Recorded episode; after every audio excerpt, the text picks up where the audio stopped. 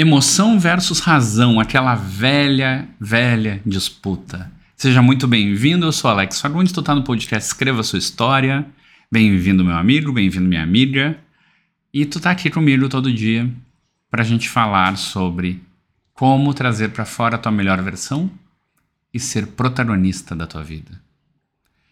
A gente sempre tem uma dicotomia dentro da gente. A gente tem um lado nosso que quer uma coisa às vezes, que é a razão, e outro lado que é a emoção. Imagina, é um exercício lúdico, tá? Todo mundo é um ser humano inteiro. Porém, a nossa cabeça não funciona assim, eu quero isso e tá tudo beleza, não tem nada que interfira, porque tem. Sabe o que, que pode interferir na tua vida? Tu mesmo. Por quê?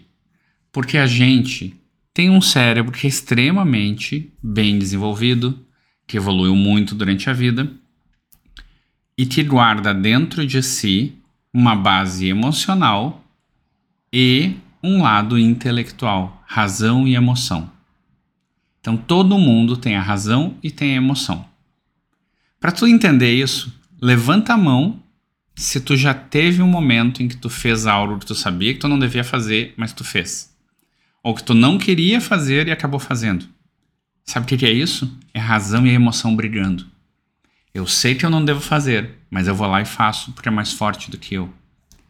Não quer dizer que tu não tem força de vontade.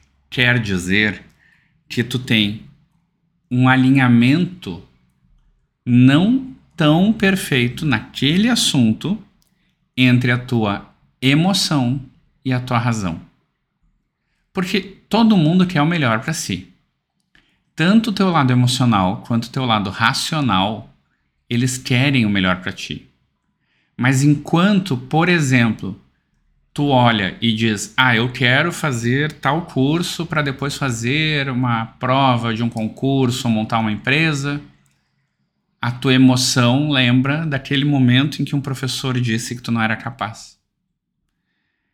Ou então, tu vai lá, encontra a pessoa que tu acha que é perfeita para ti, mas lá dentro de ti tu ouve uma voz de alguém da tua infância ou algum momento da vida dizendo: tu é feio, tu é burro, tu nunca vai encontrar alguém legal.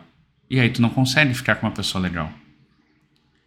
Essa é aquela dicotomia entre razão e emoção, entre o nosso intelectual e o nosso emocional grosseiramente, muitas vezes eu, eu faço a analogia de que assim, é como se tu tivesse o adulto, ou seja, o intelecto, escolhendo, fazendo escolhas. E o emocional, ou seja, a tua criança interior, teu lado emocional, normalmente ele tem umas travas lá na infância. Que são as coisas que tu não resolveu ainda. Por isso que a gente diz criança interior. E nessa hora, às vezes ela também quer te proteger. E aí ela atrapalha o que o intelecto quer. Aí tu tem um objetivo lindo, fantástico, tá super motivado, mas tu prefere ficar olhando Netflix. Porque inconscientemente tu acha que se tu falhar, tu pode passar vergonha. E aí tu nem tenta. Ou tu nunca termina por tu é perfeccionista. São todas essas coisas, são essa briga entre a razão e a emoção. E o que a gente precisa é alinhar a nossa razão com a emoção. Aí como é que eu faço isso? Se fosse tão simples assim, eu resolvi em cinco minutos, né? Autoconhecimento. É olhar para tuas dores, curar as tuas dores, lamber as feridas, ver o que, que realmente tu quer e quando tu consegue, quando tu vai nesse processo, e é um processo que nunca termina, tu começa a, a ter mais claro as coisas que tu quer. E quando tu tem a clareza, tu tem o porquê. Lembra dos assuntos que a gente vinha falando? Como é que tu te enxerga em cinco anos, o que é o teu porquê.